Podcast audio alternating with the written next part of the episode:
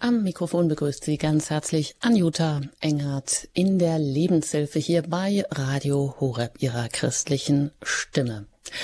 Ein Thema wird immer brisanter in einer immer älter werdenden Gesellschaft und dem widmen wir uns heute hier auch mit einem Höhepunkt, nämlich wovor wir im Alter Angst haben. Demenz, geistige Verwirrung und vorzeitiger Abbau. Denn alles oder eines, eines haben wir alle gemeinsam, wir altern jeden Tag ein bisschen mehr. Genauso sicher ist, wir werden nicht alle mit zunehmendem Alter an Demenz erkranken, weil Demenz nicht Teil des normalen Alterns ist, sondern eine Krankheit.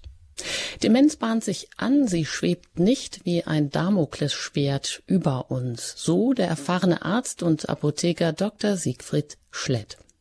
Er ist extra an seinen Heimatort zurückgekehrt, um seine demenzkranke Mutter bis in den Tod zu betreuen.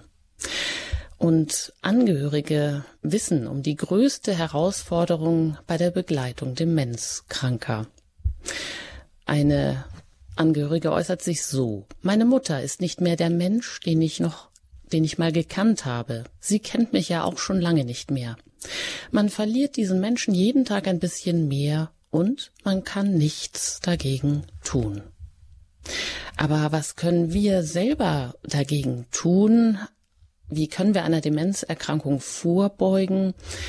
Äh, ist das möglich durch den eigenen Lebensstil? Und eine wichtige Frage auch, wie gehen wir mit Demenz um, vor allem bei den eigenen Eltern, ja, wo das auch dann immer sehr emotional ist, je näher einem der Mensch auch steht.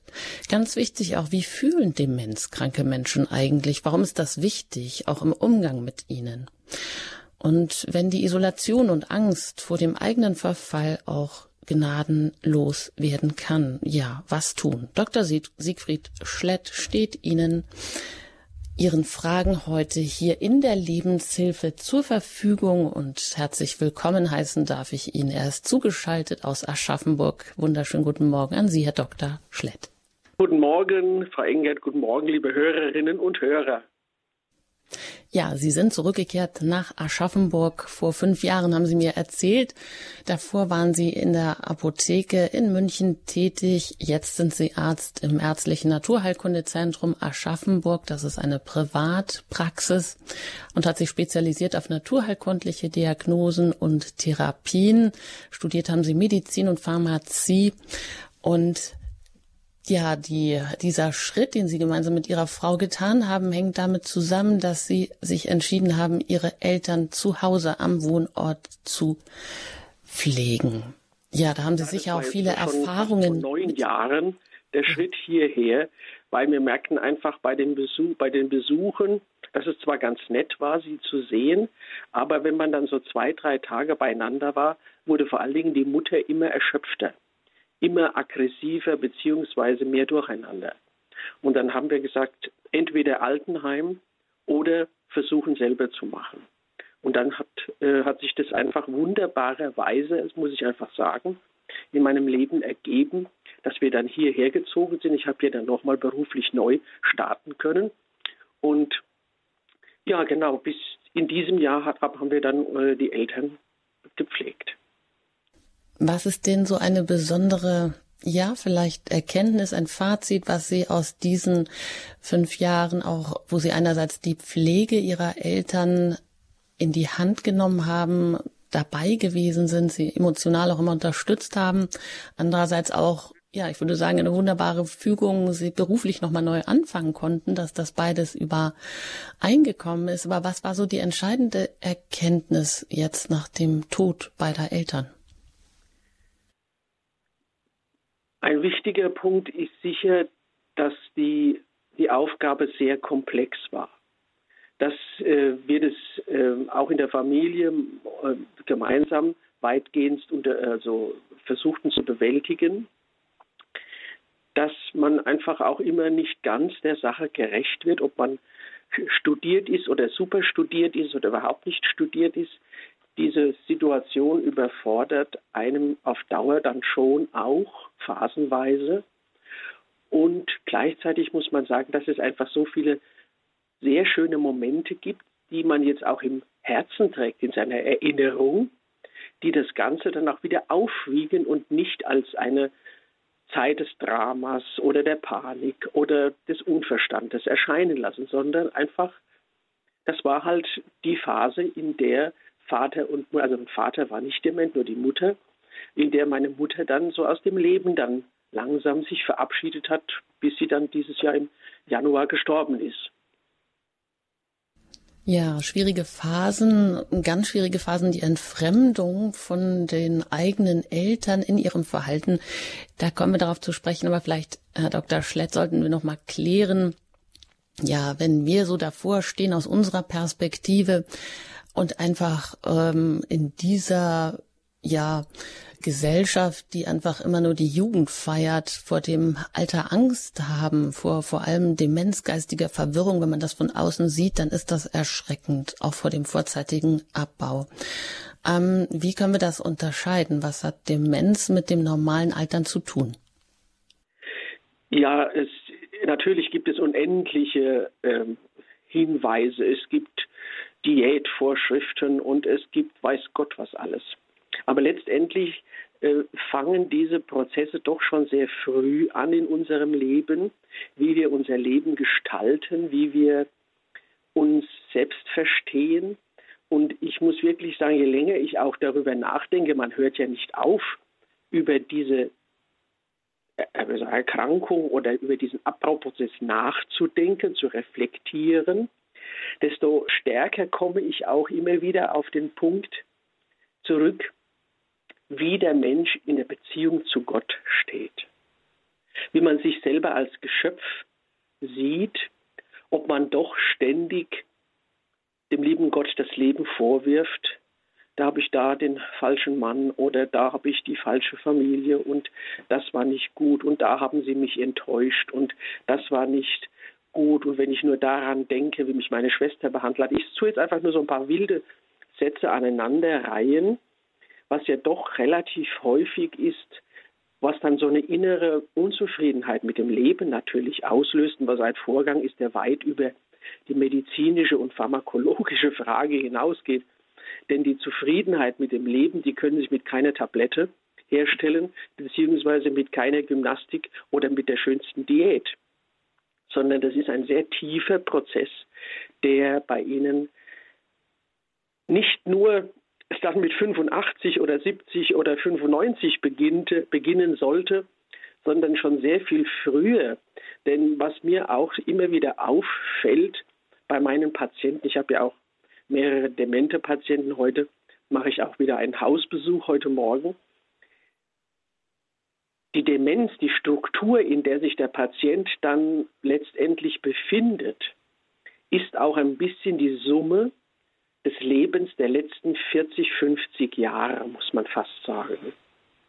Es ist also nicht unbedingt ein Vorgang, der dann plötzlich einsetzt und dann wird man halt dement. Nein, es ist ein Vorgang, der sehr viel früher einsetzt. Ich habe gestern auch einen Artikel von einem Kollegen gelesen aus München, ein ähm, Demenz-Sachverständigen, der sagte auch, zum Beispiel eine gute Schulbildung, dass Kinder sich wirklich äh, entwickeln, angefordert werden, sowohl sportlich in gutem äh, Sportunterricht als auch in der Schule. Selbst das hat einen Einfluss darauf, ob sie später mal Demenz bekommen oder nicht. Und das, was beeinflussbar ist bei der Demenz, oder ob wir Demenz bekommen oder ob sich die Demenz so stark auswirkt, das kann man ungefähr so mit 40 Prozent sagen. 60 Prozent ist wirklich nicht beeinflussbare Größe, sind also genetische ähm, Dispositionen wenn, ähm, oder auch äh, Dinge, die einfach dann festliegen im Körper, dann ist man einfach auf dieser Schiene. Aber 40 Prozent sind doch mehr oder weniger in unserer Hand und das ist relativ viel. Aber wie gesagt, es fängt schon sehr viel früher an wie dann erst, äh, also wenn zum Beispiel, wenn man merkt, dass die äh, der oder die Betreffende nicht mehr äh, rausgehen will aus dem Haus, nicht mehr äh, mit anderen Freunden zu tun haben will, das sind dann schon sehr ernste Anzeichen, dass es unter Umständen bald losgeht, schwieriger zu werden. Und wenn dann noch gleichzeitig entzündliche Rahmenbedingungen für den Organismus existieren, dann wird es nur noch schneller gehen. Denn das war was, was man auch jetzt in der Pandemie, in der Corona-Forschung herausgefunden hat, dass die Demenz doch auch ein Autoimmunprozess ist, nicht nur, aber ist auch ein Autoimmunprozess, der dann durch das Immunsystem vorangetrieben wird und Hirngewebe damit abgebaut wird an ganz unterschiedlichen Stellen. Deswegen ähm, fängt ja auch die Demenz nicht unbedingt immer nur mit Vergesslichkeit an, sondern oft sind es auch plötzlich Orientierungsprobleme, dass man nicht mehr weiß, ist diese Straße jetzt, fährt die jetzt, geht die zum Hauptbahnhof oder zu mir nach Hause? Oder äh, es werden plötzlich alte Geschichten unglaublich dramatisch hochgeholt, dem Ehepartner vorgeworfen, den Kindern vorgeworfen. Und diese Sachen, die so unproportional sind zum, zur Umgebung oder zum, zu der Situation, die lassen doch an, äh, zeigen, dass es sich doch um einen Prozess handelt, der wahrscheinlich jetzt in diese Richtung geht. Also es ist in der Regel selten, wenn man von Demenz ausgeht, denn es gibt ja verschiedene Formen von Demenz, über die jetzt wir gar nicht heute reden können, weil es ist ein sehr, sehr großes Thema. Aber äh, die, die, Demenz ist halt ein, ein, ein, Vorgang, der im Hirn an verschiedenen Stellen beginnt, bei den Parkinson-Patienten mit den Bewegungsstörungen und dann greift es auf die ganze Hirnsubstanz über, weil man auch weiß, dass Parkinson-Patienten tendenziell häufiger dement werden. Und die Demenz ist halt ein Hirngewebeverlust, der bestimmte Dinge wie im Computer löscht. Und die sind dann einfach nicht mehr da. Das können Erinnerungsvorgänge sein, das können Sprachvorgänge sein, das können Bewegungsvorgänge, dass man nicht mehr weiß, wie man die Schnürsenkel äh, so zusammenbringt oder die Hose zuknöpft. Aber das können auch äh, Dinge sein, die den Körper normalerweise beruhigen. Und wenn die Beruhigung wegfällt, bleibt nur die Aufregung übrig. Weil der Körper ist immer ein Gleichgewicht zwischen Anspannung und Ruhe, zwischen Beruhigung und zwischen Aufregung. Und wenn die beruhigenden Nervenbereiche gestört sind, dann bleibt einfach nur die Aufregung übrig, die Aggression und die Angst und die Halluzination, dass man also plötzlich alles Mögliche sieht und nachts durch die Wohnung läuft und Dinge fehlinterpretiert. Ich glaube, viele der Zuhörer wissen, wovon ich spreche und da gibt es eigentlich fast keine Geschichte, die es nicht gibt. Ich kann mich nur entsinnen, als äh, in, an diesem Silvester äh, wurde ich nachts um halb drei von Nachbarn meiner Eltern gerufen, weil äh, meine Mutter auf der Veranda stand und, um Hilfe rief, weil ihr Mann so stark überall rumgeklopft hat. Aber sie hat einfach diese Knalle in der Luft nicht mehr wahrnehmen können und hat gedacht, ihr Mann würde im Haus rumlaufen und würde alles zusammenschlagen. Also haben wir dann morgens um halb vier äh, bei der Mutter gesessen und haben noch ein Gläschen Sekt auf das neue Jahr getrunken. Und aber die Unruhe war natürlich da.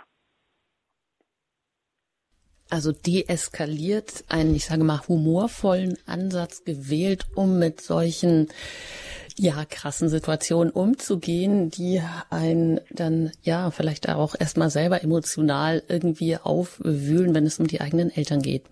Wir sprechen hier in der Lebenshilfe bei Radio Horeb über die Angst vor dem Alter, über Demenz, geistige Verwirrung, über den vorzeitigen Abbau und wie wir damit umgehen können. Ich bin im Gespräch mit Dr. Siegfried Schlett. Er ist Arzt im Ärztlichen Naturheilkundezentrum in Aschaffenburg, war auch lange tätig, 25 Jahre als Apotheker in der Klösterapotheke in München, hat zuletzt auch beide Eltern gepflegt, vor allem auch die demenzkranke Mutter, weiß also auch aus allen Perspektiven, wie damit umzugehen ist. Und wie man auch hört, haben Sie sich auch selber viele Gedanken gemacht. Und an dieser Stelle darf ich auch Sie einladen, mit Ihren Fragen rund um das Thema Demenz und Älterwerden erreichen Sie uns unter der 089 080 08, die Hörertelefonnummer für Sie 089 517 008 008. Herr Dr. Schlett, Sie haben ja gerade gesagt, für Sie in der Reflexion ist so ein Punkt besonders entscheidend geworden im Nachdenken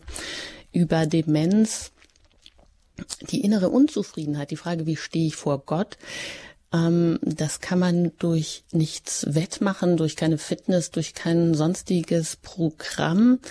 Ähm, und auch die Struktur als so wesentliches Merkmal, die Struktur, in der sich der Patient befindet. Also Demenz kommt nicht einfach irgendwie über Nacht über einen, sondern ist auch die Summe der letzten 40 Jahre. Das hört sich jetzt beide schlüssig an, aber gibt es dafür auch ähm, Belege, wissenschaftliche Belege? Man kann die äh, Demenzrisiken, die äh, variabel sind, also wo wir sagen können, wenn du das nicht machst, sinkt das Risiko. Das kann man so auf fast zwölf Punkte zusammenfassen. Und man weiß, dass diese zwölf Punkte, wenn man sie einhält, fast 40 Prozent quasi der Demenz, äh, der Risiken wegfallen lassen.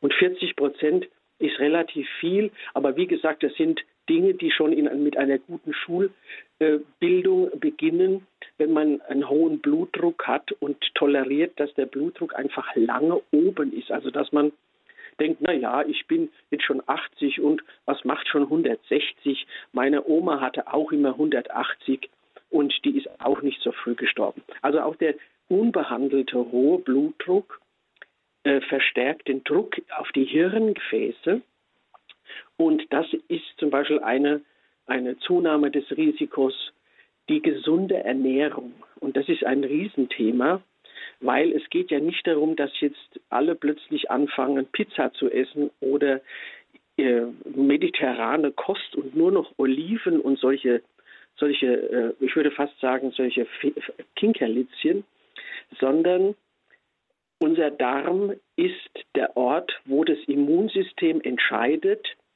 kämpft es im Körper oder lässt es den Körper in Ruhe.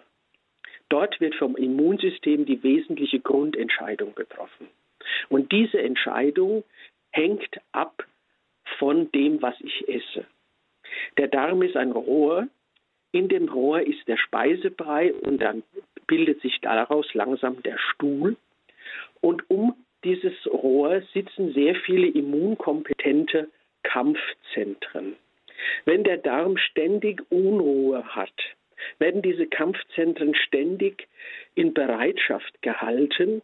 Und da wir ja bei der Demenz auch einen äh, autoimmunologischen, also vom Immunsystem gesteuerten Prozess annehmen müssen, aufgrund der Erkenntnisse der jüngsten Jahre, müssen wir uns um die Ruhe im Immunsystem kümmern. Und das Essen ist einfach ein ganz wichtiger Teil, vor allen Dingen das falsche Essen, das, was man eigentlich nicht verträgt. Finden Sie es heraus. Gehen Sie Gewohnheiten auf die Spur. Lassen Sie nicht zu, dass Sie zweimal in der Woche ständig Durchfall haben, dass die Harnsäure zu hoch ist, was ein Zeichen ist, dass Sie zu viel Eiweiße essen, also tierische Eiweiße von den Hühnereiern über die Milchprodukte, über Fisch und Fleisch. Also an diesen Stellen kann man vom Essen aus das Immunsystem wieder etwas beruhigen. Und es berichten, weil ich beschäftige mich sehr intensiv mit Diäten bzw. Diätempfehlungen. Und man sieht immer, äh, wenn der Patient, also wenn die Ursache der Erkrankung, ob das jetzt eine Hautentzündung, Haarausfall, Rheuma, oder Durchfälle oder Hämorrhoiden oder Divertikulitis oder Colitis, all diese ganzen klassischen Diagnosen, wenn man die richtige Diät dann macht, das heißt einfach zwei bis vier bis fünf Lebensmittel mal weglässt, Ich sage Ihnen, es ist immer wieder für mich erstaunlich, wie viele Kampfgebiete sich schließen. Die Haut hört wieder auf, sich zu entzünden, der Körper hat weniger Allergien, der Darm wird wieder gesund. Und so hat das Immunsystem natürlich auch eine Möglichkeit im Hirn zu arbeiten. Die ist zwar eingeschränkt, weil wir eine strenge Trennung haben im Körper zwischen Immunsystem des Körpers und Immunsystem des Hirns. Sonst würden wir bei jeder Grippe wahnsinnig werden, weil da zu viel gekämpft werden würde. Aber im Alter ist diese Trennungslinie, diese Barriere, dieses Gitter zwischen den beiden Zentren löchrig. Das heißt, es gehen dann doch mehr kampferfahrene Blutzellen ins Hirn und, und fressen vor sich hin, kämpfen, machen Entzündung. Und eine Entzündung endet immer mit einem Funktionsverlust äh, im Hirn. Und von daher ist es so wichtig, dass man sich über seine gesunde Ernährung im Klaren ist. Was ist Gift für mich? Wir sind keine Allesfresser. Es ist einfach falsch. Der Mensch hat bestimmte Dinge, die er auch genetisch von seinen Eltern, da hört man oft das Gleiche. Ja, mein Vater, der hatte auch so was Ähnliches oder mein Großvater. Es wird vererbt, diese Unverträglichkeiten gegenüber Milcheiweiß oder gegenüber Gluten, gegenüber Paprika oder grünen Bohnen, weiß Gott was alles. Da kann man gute Analysen machen und wenn man dann das, den Darm in Ruhe seine Arbeit machen lässt, macht das Immunsystem seine ruhige Arbeit und schießt nicht übers Ziel hinaus. Und gerade das sollten wir verhindern in den 60er, 70er Jahren. Autoimmunerkrankungen, die immer zeigen, dass das Immunsystem zu viel macht, zu viel sich gegen den Körper wendet. Und dann geben wir Cortison und unterdrücken das Immunsystem. Aber der Zulauf von unten, das Feuer unter dem Topf des Immunsystems, das geht nicht aus. Und das wird sich, ob wir wollen, einfach auf die, ja, auf die Aggressivität unseres Immunsystems auswenden, äh, auswirken und damit auch äh, unser Demenzrisiko steigern. Was auch eine Rolle ist natürlich, äh, sind ähm, Depressionen, also Hirnleistungsstörungen, die erhöhen natürlich auch die ähm, Gefahr, dass dann sich später Demenzentwicklungen abzeichnen können, obwohl es ein sehr diffuses Thema ist, diese Demenz, weil viele Leute glauben, sie hätten Demenz, aber sind eigentlich nur schilddrüsenkrank. Sie haben nur Antriebsstörungen, aber keine Demenz, bekommen dann Arzneimittel und werden dann eher schlechter. Was auch eine Rolle spielt, sind natürlich Gifte. Und ein wichtiges Gift ist das Rauchen. Das erhöht sogar also äh, relativ saftig äh, das Demenzrisiko, Übergewicht, diese klassischen, und deswegen sage ich ja, die Demenz ist jetzt nicht eine Frage, die uns erst mit 70 beschäftigen sollte. Die Demenz fängt in der Vorbereitung von re schon relativ früh an. Und wenn jemand sehr viele demente Vorfahren hat, auf mütterlicher und väterlicher Seite, muss er sich halt einfach damit ernsthafter und unter Umständen auch lebensverändernder mit diesen Risiken, die in ihm stecken, um, äh, auseinandersetzen und vorbereiten. Und ich meine, also natürlich gibt es auch so ganz klassische Gifte wie Luftverschmutzung. Also jemand, der an, an, am mittleren Ring in München wohnt oder an der Autobahn ständig lebt, es ist, der hat einfach durch die äh, Luftverschmutzung einen höheren entzündlichen Impuls über das Immunsystem und dadurch ein erhöhtes Demenzrisiko. Hm, sagt Dr. Siegfried Schlett, er ist Arzt im Ärztlichen Naturheilkundezentrum in Aschaffenburg hier in der Lebenshilfe bei Radio Horeb ihrer christlichen Stimme in Deutschland. Ich bin Anjuta Engert und wir sind hier im Gespräch und Sie haben die Möglichkeit, uns zu erreichen mit Ihren Fragen unter der 089 517 008 008. Eine kurze Frage zu dem, was Sie gerade gesagt haben, Herr Dr. Schlett, hätte ich noch. Sie haben gesagt, das ist mittlerweile auch so ein Erkenntnisprozess der Wissenschaft, dass die Demenz auch ein Autoimmunprozess ist. Autoimmunerkrankungen sind im Vormarsch. Und ich glaube aber oft herrscht so die Meinung vor, ähm, wenn man das hat, kann man nichts dagegen unternehmen. Sie haben das gerade eben so schön ähm, erklärt, welchen Stellenwert auch die Ernährung hat, um Demenz vorzubeugen oder eben auch ähm, ja also klar eine sozusagen eine Grundlage zu schaffen, damit Demenz sich viel besser entwickeln kann. Also der Ort des Immunsystems, sagen Sie, ist der Darm und Sie haben, vielleicht können Sie das nochmal kurz erklären oder wiederholen, äh, wie Autoimmunprozesse ablaufen als entzündliche Prozesse im Darm.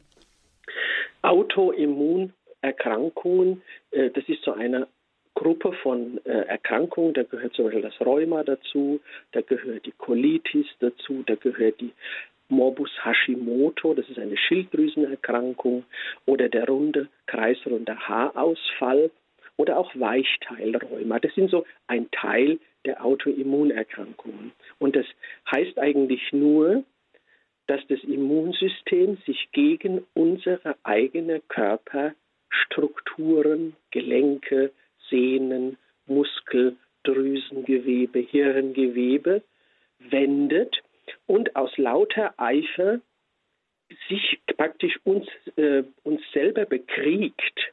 Es ist ein Krieg gegen uns selbst vom Immunsystem aus. Das müsst, so müsste man eigentlich Autoimmunerkrankungen übersetzen. Und je länger ein Krieg dauert, wir sind ja leider im Moment wieder vielen Kriegen äh, ausgesetzt, von was sieht man ja auch, desto schlimmer werden die Verwundungen, desto schlimmer werden die Probleme, die damit, äh, und so ist es auch bei uns im Körper, es setzt sich dann quasi auch fest, dieses Kriegführen und lässt sich nur ganz stark unterdrücken. Und wenn man dann zwar die, äh, bei der Ernährung schon mal einen richtigen Schritt geht und diesen Impuls reduziert, wenn nicht sogar rausnimmt, hat natürlich dieses ganze Geschehen einen geringeren Zulauf, eine geringere äh, äh Kraft zu arbeiten. Und von daher kann man auch nie aufhören, zu beginnen, den Darm zu beruhigen. Immer wenn man den Darm beruhigt, wird dann auch das Gesamtentzündungsgeschehen weniger werden. Das ist jetzt oft dann nicht eine Sache von Tagen, sondern eher von Wochen und Monaten. Aber man merkt einfach, dass dann diese Kriege in den Hafen zurückkehren. Ja, so weit über Demenz, vor allem über Demenz auch als Autoimmunerkrankung oder Prozess, der da mit beteiligt ist. Ja, natürlich ist natürlich die Frage auch noch, wie kann man Demenz abgrenzen? Das haben Sie ja schon gesagt. Das ist ganz ähm, komplex. Das ist einfach eine gar nicht so einfach, das abzugrenzen von Parkinson, von Alzheimer, von vielleicht äh, normal erscheinenden Alters ähm, Merkmalen, aber Sie haben jetzt die Möglichkeit, all diese Fragen auch hier noch zu stellen. Wie gehe ich vielleicht auch um mit meinen demenzkranken Eltern? Wie kann ich das besser verstehen, dass sie plötzlich so ganz anders werden, wie ich sie vielleicht nie gekannt habe, wo Angst und Aggression vorherrschen, wo die totale Verwirrung ist und ich glaube, was wichtig ist und was Sie hier deutlich gemacht haben, ist das zu verstehen, um dann eben besser damit umgehen zu können und richtig reagieren zu können, um vor allem so ähm, Situation zu entschärfen. Sie erreichen uns unter der 089 517 008 008. Wenn Sie außerhalb von Deutschland anrufen, wählen Sie zuerst die 0049 und dann 89517 008 008. Das Hörertelefon ist für Sie freigeschaltet und nach ein paar einer Musik geht es hier in der Lebenshilfe weiter gerne auch mit Ihren Fragen.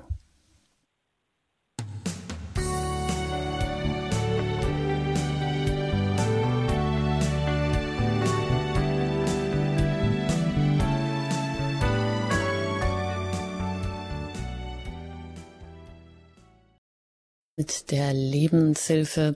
Wovor wir im Alter Angst haben, Demenz, darüber sprechen wir mit Dr. Siegfried Schlett. Er ist Arzt und Apotheker, tätig im ärztlichen Naturheilkundezentrum in Aschaffenburg.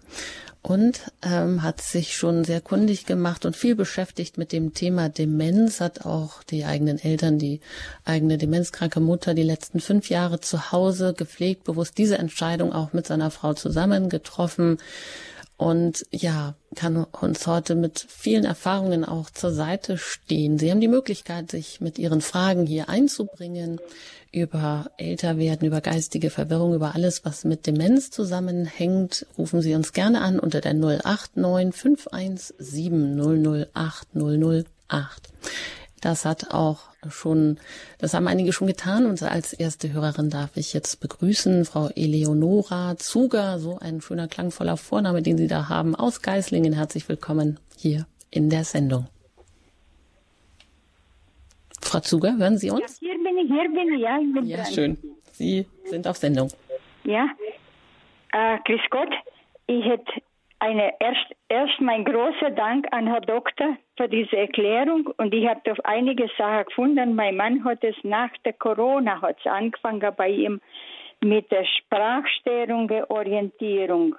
Und ich habe eine Frage. Ist es äh, möglich, weil die Ärzte geben ihm dann Tabletten und er vertragt es nicht. Ich weiß nicht mehr Namen von diesen Medikamenten. Nach dritter Tablette hat er Darmblutung gekriegt und jetzt hat er wieder welche. Und also er wehrt sich dagegen, sagt, er will lieber normal leben, wie es geht, als mir jetzt nochmal vergiften und Nebenwirkungen quälen mit möglichen Medikamenten, die keine Heilung äh, bewirken. Also ich danke Ihnen ganz herzlich für Ihren Beitrag. Der ist nämlich genau, der führt ins Zentrum äh, unseres, unserer Betrachtung. Also eine Entzündung, die ins Hirn, also die Corona-Entzündung Ihres Mannes, die auch sich im Hirn abspielte, hat natürlich Schäden hinterlassen. Es gibt Ruinen dort, es gibt angeschossene Häuser, um im Kriegsbild zu bleiben. Es gibt Bereiche, die äh, nicht mehr so funktionieren wie vorher. Aber man muss jetzt unterscheiden, ist dieser Vorgang einfach weitergehend oder ist das eine Art äh, Schlag gewesen, den dieses Corona, äh, diese Corona-Infektion ausgelöst hat und die ist, die gilt es jetzt auszuheilen. Und ich würde gerne auf die zweite Version gehen, und ihrem Mann all die Dinge empfehlen, die wir bei Corona äh, Schäden sehr wirksam eingesetzt haben. Das ist zum Beispiel das ACC. Das, da steht drauf zum Schleimlösen. Und da werden Sie sagen, ja, Herr Doktor, sind Sie jetzt anarisch? Jetzt, jetzt geben Sie mir was zum Schleimlösen. Mein Mann hat es doch im Hirn. Nein, diese Substanz, die da drin ist, hat für entzündliche und gerade für Post-Covid-Syndrome eine ganz entscheidende Wirkung, weil sie dort Strukturen wieder aufbaut und ausheilt. Das zweite ist Vitamin Cäsar, also Vitamin C. Das dritte ist Vitamin B5. Denn wir müssen all das in ihrem, dem Körper ihres Mannes stärken, was diese Immunkämpfe im Hirn praktisch beruhigt und alles, was passiert ist, wieder äh, zurückführt oder beruhigt. Die Arzneimittel sind in der Regel nur störend, weil sie dann noch zusätzliche Nebenwirkungen wie die Darmblutung ausgelöst haben. Natürlich geben viele äh, Ärzte dann Arzneimittel, wenn der Patient unruhig wird, nicht mehr schläft Dazu reicht aber leider jetzt die Zeit nicht aus, um das genau auszutarieren. Aber ich würde die Arzneimittel langsam ausschleichen und mehr zu diesen heilenden Vitaminen gehen. Und was auch sehr wichtig ist, ist Burlecithin. Lecithin, das ist Hirnnahrung. Damit bauen Sie Hirngewebe wieder auf. Ich fasse zusammen. ACC akut, das gibt es alles ohne Rezept in der Apotheke. ACC akut Brausetabletten 200 Milligramm einmal täglich, mindestens zwei Monate. Vitamin C 1000 Milligramm einmal täglich. Vitamin B5 100 Milligramm einmal täglich. Burlecithin täglich so ein Stamperl. Und dann äh, werden wir sehen, ich meine, wir werden es nicht sehen, weil wir, ich sie nicht kenne, sie sind nicht meine, er ist nicht mein Patient, aber das ist eine Möglichkeit, gerade in solchen kritischen Situationen nochmal die Heilungspotenz eines gesunden Körpers zu optimieren und vom Körper auch noch einfach wieder äh, die Arzneimittel wegzunehmen, die ihn nur behindern, sich zu heilen. Herzlichen Dank für Ihren Anruf. Ich hoffe, dass ich das in der Geschwindigkeit einigermaßen gut rüberbrachte. Aber es gibt viele, viele Patienten, die einfach nach Covid Kollateralschäden hatten, unter anderem auch entzündliche Prozesse im Hirn und dann unter diesen Prozessen leiden. Aber das ist eigentlich jetzt nicht die klassische Demenz, sondern das ist ausgelöst, ist eher so fast auch vaskulär, also mit Gefäßen. Ich hoffe, dass Sie ein Stück weiterkommen. Dankeschön für Ihren Anruf. Noch was sagen, das mit dem Schleim. Er hat seitdem, dass er immer aushuscht, er hat eine Zyste an der Mandel und seit der Corona fängt er also immer so Schleim auszuspucken. Genau, sehen Sie auch noch ein zweiter, ein zweiter Grund, warum Sie das ACC einsetzen sollten. Sehr schön. Vielen Dank, Frau Zuger. Dann haben Sie einiges mit auf den Weg bekommen, was Sie direkt machen können. Alles Gute Ihnen. Und weiter geht's nach München. Dort bin ich mit einem Hörer verbunden. Ich grüße Sie hier in der Lebenshilfe bei Radio Horeb. Ja, grüße Gott. Grüße Gott, Herr Dr. Schlett. Ab wann und wie merkt eigentlich der Demenzkranke selbst, dass er an Demenz erkrankt ist? Und wie lang ist eine Person bei beginnender Demenz noch geschäftsfähig? Also kann noch eine Vorsorgevollmacht oder ein Testament verfassen? Mhm. Eine wichtige Frage. Dankeschön. Eine wichtige Frage, die eigentlich mehr so Medizinjuristen betreffen und äh, die ich eigentlich jetzt nicht äh, im Detail äh, beantworten kann. Aber ähm, sagen wir, die Demenz hat ja nicht immer einen gleichen Verlauf. Es ist nicht so, dass ähm, erst der kleine C, dann der mittlere C, dann der große C, dann das Knie abgenommen wird, wie bei Diabetes zum Beispiel, sondern bei einem Diabet, bei einem ähm, Demenzkranken äh, hört man, dass einfach die soziale Isolation der erste Schritt ist. Beim anderen ist es Feindseligkeiten. Beim dritten ist es Depression. Also das ist eine ganz, äh, wie sagt man, diffuse Beginnphase, die je nachdem davon abhängt, wo im Hirn gekämpft wird. Und wenn der Patient natürlich nicht mehr weiß, wer er ist oder wer die ihn umgebenden Personen sind, ist die Geschäftsfähigkeit leichter zu klären, wie wenn er depressiv wird. Weil diese Frage geht dann über zu allen anderen Depressiven, die ebenfalls fraglich nicht geschäftsfähig sein können. Wann merkt ein Dementer, dass er dement ist? Ich glaube, dass die meisten, die denken, sie seien dement, nicht dement sind. Denn Demenz ist ein Vorgang, der äh, uns quasi unbewusst ereilt, wo wir vielleicht durch eine Diagnose, dass wir in ein psychiatrisches Zentrum, in ein gerontologisches Zentrum gehen und dort einen Test machen und dann sagt der auswertende Arzt, ja, also nach diesen Untersuchungen gehe ich mal davon aus, dass Sie Demenz haben. Was eine furchtbare Sache ist, weil Sie coachen den Patienten dermaßen negativ, dass es eigentlich aus diesem Loch fast kein Entkommen mehr gibt.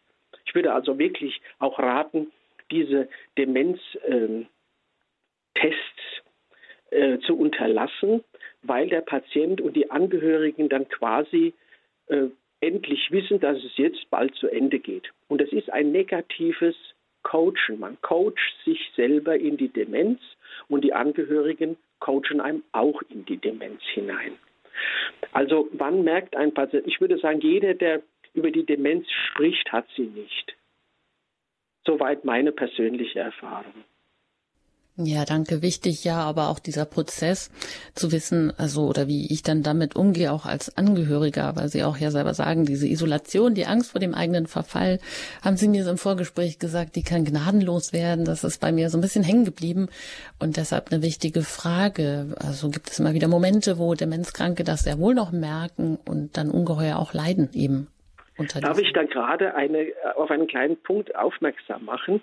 Und zwar, ich habe auch eine Studie mir angeschaut, wo Ordensschwestern untersucht wurden. Man weiß, dass Ordensschwestern, wenn sie dement sind nach klassischen Regeln, also die quasi die Diagnose in jedem psychiatrischen Zentrum kriegen würden aufgrund ihres Verhaltens, viel weniger auffallen, mitmachen, mitgetragen werden. Und bei der Auswertung dieser Studie, da haben immerhin 650 Nonnen teilgenommen, zeigte sich, es ist einfach der Boden, auf dem man steht, der ist entscheidend dafür, wie sich die Demenz in meinem Leben auswirkt.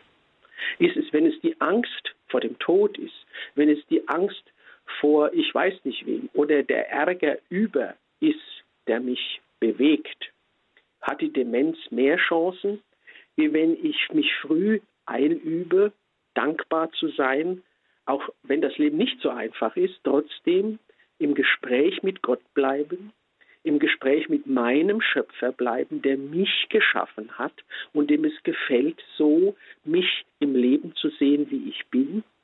Das ist, sagen wir, das, der eine wichtige Punkt, auch bezogen jetzt auf diese Studie mit Ordensschwestern. Der zweite, höre ich anderen noch zu? Gebe ich anderen die Möglichkeit, mir einen Rat zu geben?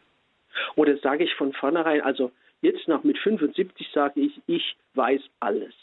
Und die anderen sind so saublöd, dass da eigentlich nichts mehr zu machen ist. Das ist eine schwierige Lage, auch ein eher für die Dement äh, zeigender Hinweis. Oder weiß ich alles besser? Oder, oder versuche ich auch im Alter noch Gott zuzuhören? Was meint er denn zu meiner Ehe? Was meint er denn vielleicht zu meinen Kindern, wo ich nur undankbares äh, Gefühl habe, wo ich mich verlassen fühle, wo ich mich nicht richtig verstanden fühle, wo ich auch Fehler gemacht habe und an den Fehlern leide, stelle ich mich diesen Fragen im Angesicht Gottes. Das ist eine ganz wichtige Voraussetzung dafür, der Demenz auf jeden Fall auch vom religiösen, vom theologischen und vom, ja, vom Selbstverständnis her eine Barriere zu geben. Hm, also eine sehr tiefe Prozesse. Ich weiß, ich rede heute ganz wenig über Medizin, weil die Medizin für die Demenz auch gar keine gute Lösungen bereithält. Es gibt Arzneimittel, äh, die in der Psychiatrie oder in der dementiell-psychiatrischen äh, Situation angewendet werden, die sind alle mehr oder weniger beruhigend, sodass viele Patienten dann einfach vor sich hindösen, pflegerisch dadurch leichter zu äh, versorgen sind. Also ich meine das jetzt nicht nur als, als Vorwurf oder negativ, weil viele einfach auch das sonst nicht leisten.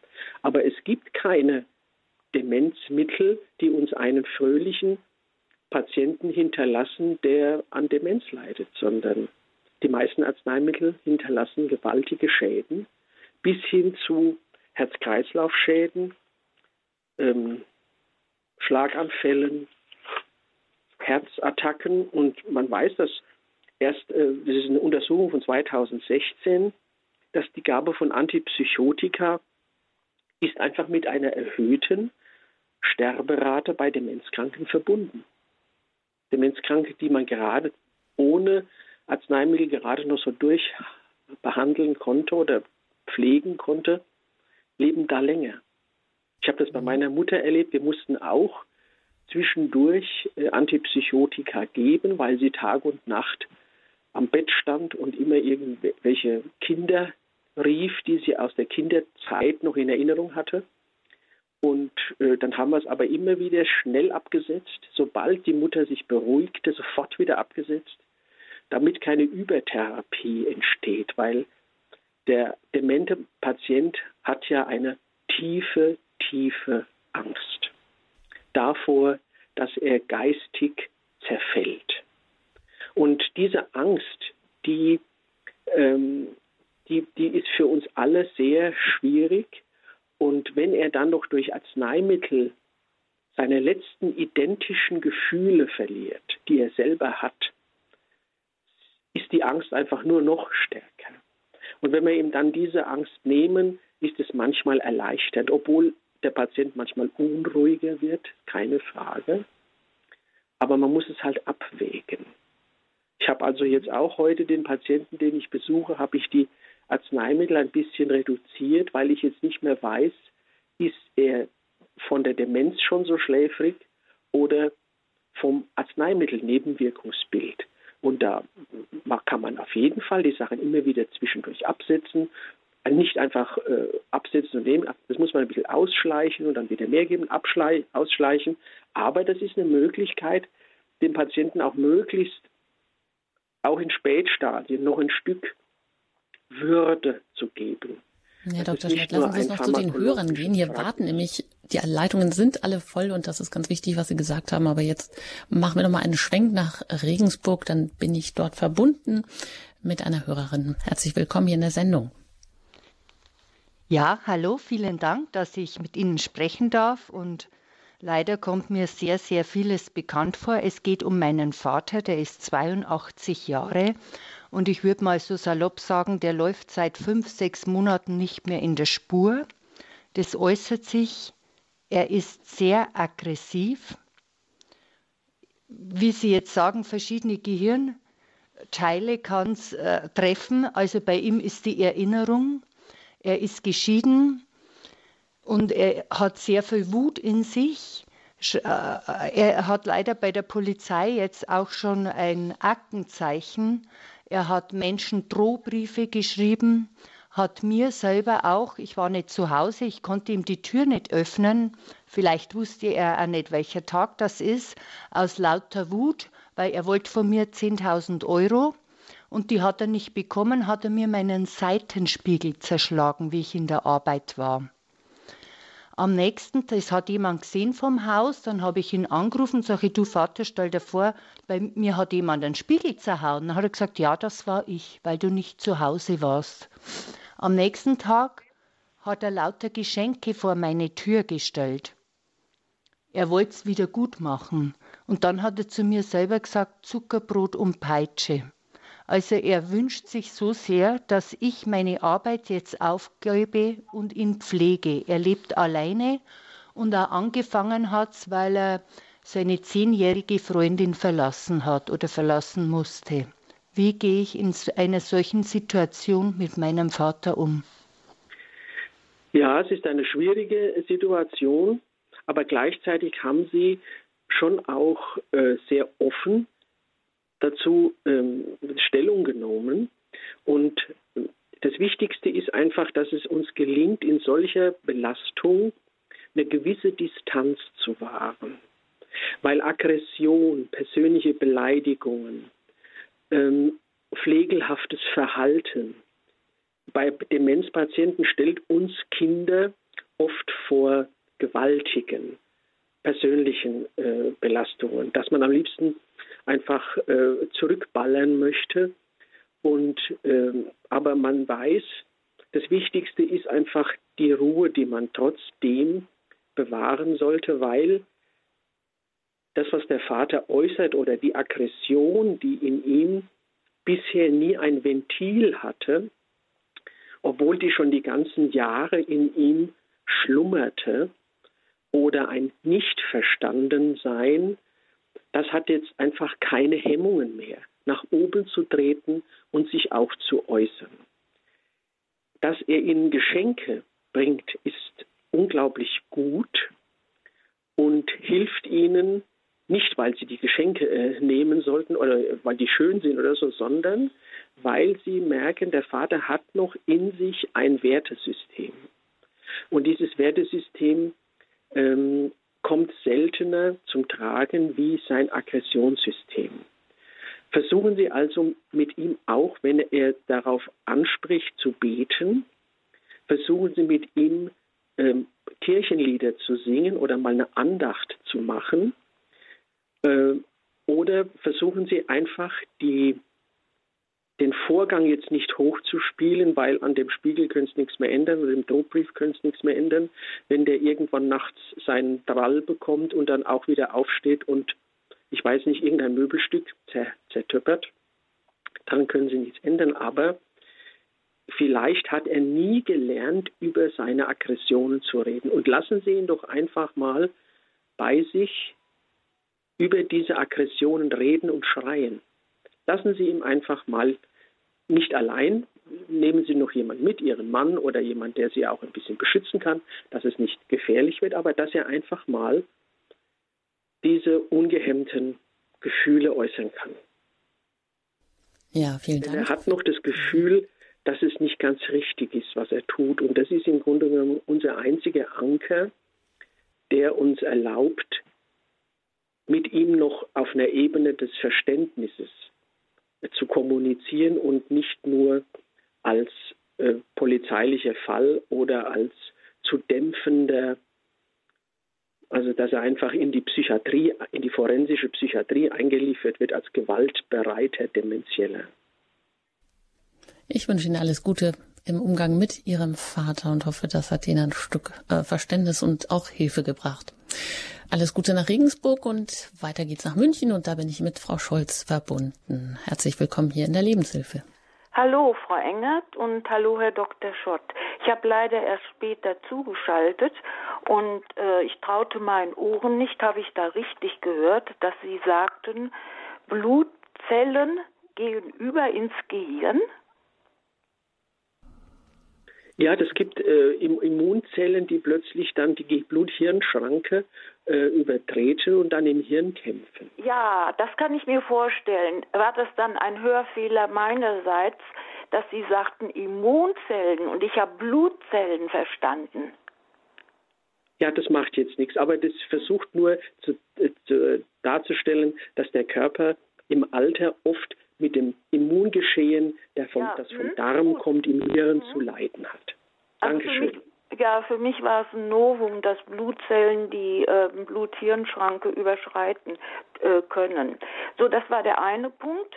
Und der zweite Punkt, Sie haben gesagt, es sei so früh, dass man die Demenz im Anfangsstadium äh, diagnostiziert.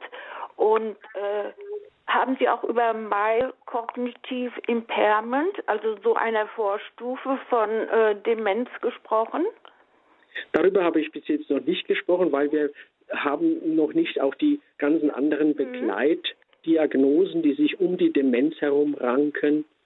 Ähm, wir haben nur einmal über die äh, Depression gesprochen, ja. aber mhm. es gibt natürlich ja, auch min minimale Veränderungen, die schon sehr früh auftauchen und die, wie gesagt, viele Wurzeln liegen bereits darin, dass Kinder nicht genug gefördert werden und das Hirn sich nicht genug entfaltet. Also da gibt es sehr viele Vor- und äh, aber das Wichtigste ist doch, wie gehen wir damit um? Und äh, wenn so minimale Hirnfunktionsstörungen da sind, dann äh, ist zum Beispiel auch eine, gutes, eine gute Möglichkeit zu achten, wie dick ist das Blut? Ist das Blut dünn? Viele alte Leute sind blass, stark blass. Das heißt, sie haben zu wenig Eisen und zu wenig B12. Dadurch ist im Blut zu wenig Sauerstoff gebunden. Dadurch wird zu wenig Sauerstoff ins Hirn transportiert.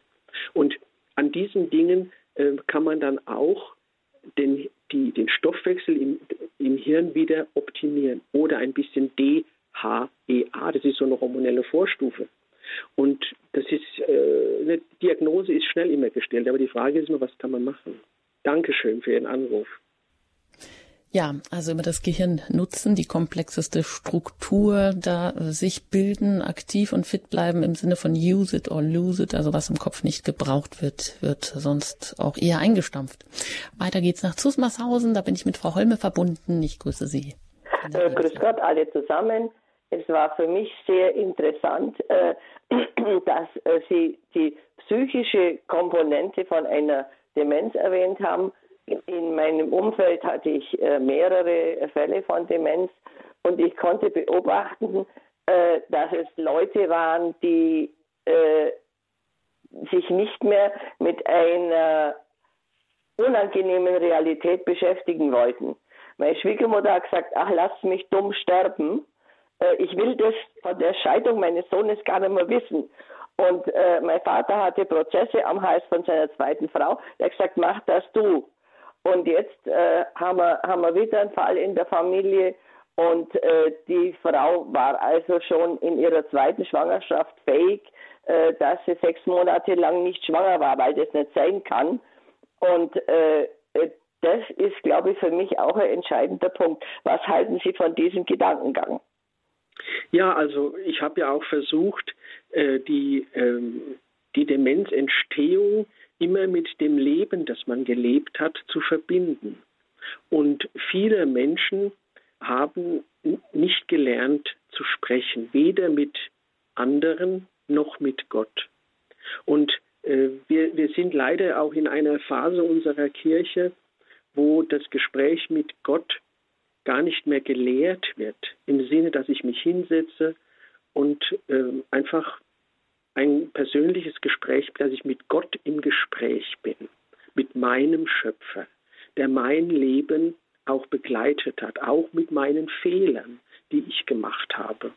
Und es, Sie sehen ja auch an Ihren Beispielen, es sind Scheidungen, es sind Familien, die auseinanderbrechen, es sind, auch wenn jemand zum Beispiel äh, pleite gegangen ist und andere Familienmitglieder damit in die finanzielle, in den Ruin gezogen hat, das sind schon sehr gravierende Themen, die dann das Hirn so belasten, stressmäßig, dass das einfach dann leichter zu solchen Vorgängen kommt. Aber wir haben auch in der Kirche die Beichte. Wir haben das Miteinander. Denn wenn dann jemand solche Schicksalsschläge mit sich trägt, und überhaupt nicht lernt, sich trotzdem mit anderen weiter zu treffen, zu in, in der Gruppe zu bleiben, im Verein zu bleiben, sich nicht zurückzuziehen, nicht zu denken, naja, jetzt wissen die anderen, dass meine Tochter abgeschieden ist und deswegen traue ich mir jetzt gar nicht mehr äh, in, in Seniorenclub, sonst, sonst reden die noch blöd über mich. Das ist genau, genau die falsche Reaktion. Wichtig, es geht ja nicht darum, dass man selber diese Probleme in der Öffentlichkeit breit tritt, sondern es geht darum, dass ich meine soziale Kompetenz behalte. Und das ist auch ein ganz hoher, äh, wie soll man sagen, Risikofaktor, wenn ich schon sehr früh einfach mich zurückziehe, aus Wut, aus Verzweiflung, aus Unfähigkeit, mich wirklich zu äußern. Und Sie haben da einfach Beispiele genannt, die einfach so das klassische dementielle Potenzial in sich tragen und wo dann auch Verzweiflung, Isolation, Dem De Depression und der Hirnverlust gemeinsam einfach den Lebensabend bestimmen. Herzlichen Dank für Ihren Anruf. Ja, alles Gute Ihnen. Und dann schauen wir noch weiter nach München. Da bin ich noch mit einer Hörerin verbunden, die ich hier begrüßen darf in der Lebenshilfe. Grüß Gott, Herr Dr. Schletz. Ich habe eine Frage. Ich bin jetzt über 80 und ich bin aber schon längere Zeit, wo ich auch so vergesslich bin und so, mich so schlecht konzentrieren kann. Gut, ich nehme auch die äh, Tabletten, weil ich äh, Restes 6 habe und auch Escitalopram. Und ich habe auch schon mehr oft Untersuchungen unternommen, aber es heißt immer, du bist zu nervös, du bist zu hektisch. Und, aber ich kann so viel schlecht merken und da habe ich Angst. Ja, das ist jetzt ein, sehr guter Beitrag, den Sie jetzt noch äh, zusätzlich bringen. Denn äh, natürlich, wenn man äh, von allen immer kritisiert wird, dass man zu hektisch oder zu unruhig ist, wie schlafen Sie denn, darf ich fragen? Ja, man, ich hatte schon früher in jungen Jahren auch schon immer so viele Schlafprobleme. Es geht jetzt immer zwischendurch und dadurch, dass sie diese Pramipixol nehmen, auch die SS6, dann geht es ein bisschen und jetzt habe ich so homöopathisches Mittel. Es geht jetzt, momentan geht es. Aber ich kann mich, wie gesagt, so schlecht auf konzentrieren oder so, so also wo ich einfach erschrecke. Ja, also äh, wissen Sie, das Hirn ist leider auch im Alter oft ähm, unterversorgt mit Hormonen. Und äh, weil einfach ihre Eierstöcke schon seit äh, mehreren Jahrzehnten keine Hormone mehr produzieren. Manchmal kann man durch eine milde Hormongabe, ich sage eine milde Hormongabe mit wenig Hormon, doch wieder so eine kleine Grundversorgung herstellen. Das sind meistens die Östrogene, die da eine Rolle spielen, weil zum Beispiel in der beginnenden, bei den Wechseljahren fangen ja bei den meisten Vergesslichkeitsphänomene an. Dass man sagt, oh, weißt du, die Frau da vorne, die mit den roten Haaren, na, wie heißt sie, die an der Ecke wohnt? Früher habe ich es gewusst. Diese Phänomene haben ja nichts mit Demenz zu tun, äh, sondern die sind einfach ein Stück Funktionsbeschreibung unseres Hirnes. Und da sind die Hormone immer auch ein Stück Schmiermittel, Benzin und Verstärker. Also von daher würde ich einfach äh, Sie bitten, ob Sie nicht in München gibt es auch genug, auch so naturheilkundliche Ärzte, die durchaus im Alter so eine leichte Hormongabe machen, zum Beispiel mit dem, das, der, der Wirkstoff heißt DHEA. Das, ist, äh, sind vier Buchstaben und es kürzt eine Hormon, ähm, ein Hormonwort ab. Und es ist gerade im Hirn eine sehr gute Funktionsstütze im Alter, so zwischen zwei und fünf Milligramm gegeben, mache ich auch bei manchen Patienten und die Angehörigen sagen, Herr Schlett, also seitdem die Mutter das nimmt, haben sich die Symptome nicht verstärkt. Die Mutter bleibt weiterhin für sich, kann sich noch vorstehen, aber die Beschwerden sind nicht mehr so stark geworden. Ja, vielen Dank. Also eine milde Hormongabe mit DHEA 2 bis 5 Milligramm. Und eine letzte Hörerin, das ist jetzt knapp. Ähm, da darf ich Sie bitten, dass Sie sich kurz fassen. Herzlich willkommen aus Horb am Neckar. Ja, guten Tag. Ich habe noch eine Frage von Neben, äh, ob Medikamente Nebenwirkungen haben können und ob die ob die eben die Demenz auslösen können. Ich habe konkret zwei Medikamente. Das eine ist das Citalopram und das andere das Pantozol. Also haben ja, genau. Also es ist jetzt eine klassische Frage. Pantoprazol nehmen Sie wegen Ihres Magens, weil Sie leicht übersäuert sind. Und da ist schon ein Hinweis, das braucht man ähm, nur dann, wenn man was Falsches isst. In ihren Lebensmitteln gibt es Dinge, die der Magen nicht will und sauer reagiert. Versuchen Sie mal, mal eine gewisse Zeit einfach den Kaffee, alle Milchprodukte bis zum Milchspeiseeis und Milchschokolade, Milchquark, Joghurt, Käse, alles wegzulassen und die Hühnereier. Das ist mal so ein, eine klassische, äh, wie soll man sagen, Alters- Medizin, dass man einfach äh, jemand zum Pantoprazol gibt. Und das versucht eigentlich nur die Säure im Magen zu regulieren, aber dadurch kriegen sie B12-Mangelzustände. Das ist die Nebenwirkung vom Pantoprazol. Dadurch wird das Blut dünner, sie werden blasser und haben von daher wenig Sauerstoff. Dadurch kann das Hirn nicht so gut arbeiten. Und Sie sehen, Pantoprazol hat gerade im Alter eine starke Nebenwirkung auf die Blutbildung. Machen Sie eine Diät und dann ähm, versuchen Sie sich mit jemandem zu beraten, der solche Diäten auch anbietet in Ihrem Umfeld. Und dann kommen wir zum zweiten, das Citalopram, ein Antidepressivum. Bekommen Sie deswegen Schlafstörungen? Auch, auch und äh, mittelschwere Depression. Mittelschwere Depression. Nimmt das eine sehr geringe Menge, 10 Milligramm. Ja, das ist gut. Also äh, wenn Sie dadurch gut schlafen, dann machen Sie ja mit dem besseren Schlaf die Nebenwirkungen, die das Citalopram auch hat, wieder wett. Ja. Haben dadurch wieder mehr Anteil an ihrem Leben, an ihren sozialen äh, Kontakten, haben mehr Kraft, haben mehr Freude im Leben. Und äh, von daher würde ich meinen, ähm, dass das jetzt von diesen, also wenn Sie das Pantoprazol auf Dauer absetzen können und das Citalopram nur in der niedrigen Dosis brauchen, da brauchen Sie keine Angst zu haben, dass Sie Demenz bekommen. Vielen Dank, alles Gute Ihnen. Das war jetzt auch hier die letzte Hörerin, die wir heute hier berücksichtigen konnten in der Lebenshilfe äh, über Demenz. Herr Dr. Schlett, ein herzliches Dankeschön an Sie. Ja, nehmen wir vielleicht mit, 60 Prozent äh, sind nicht beeinflussbar, sind genetisch, äh, wenn es darum geht, eine Demenz zu entwickeln. Aber die 40 Prozent, die wir beeinflussen können, die haben wir dann auch wirklich in der Hand. Und da können wir schon früh etwas tun, weil einfach Demenz ist ein Prozess, der sich anbahnt. Wie haben wir die letzten 40 Jahre gelebt? Und wie Sie sagen, es ist auch ein Autoimmunprozess. Deshalb ist es ganz wichtig, das Immunsystem im Darm zu stärken, herauszufinden, was ich nicht vertrage, nicht zu viele tierische Eiweiße zu sich zu nehmen, wirklich mal Lebensmittel wegzulassen und zu gucken. Ja, und am Ende ist es wahrscheinlich das Wichtigste, dass Demenzkranke mit, also liebevoll behandelt werden. Ein herzliches Dankeschön an Sie und gerne auch auf Wiederhören, Herr Dr. Schlett. Herzlichen Dank alle Hörerinnen und Hörer. Wir haben überhaupt nicht über die ganze Frage der Pflege und wer pflegt die Pflegenden gesprochen. Ich wünsche allen, die zu Hause ihre Mütter und Väter und ihre Familie betreuen, alles Gute und Gottes Segen. Ja, das wäre dann nochmal ein eigenes Thema.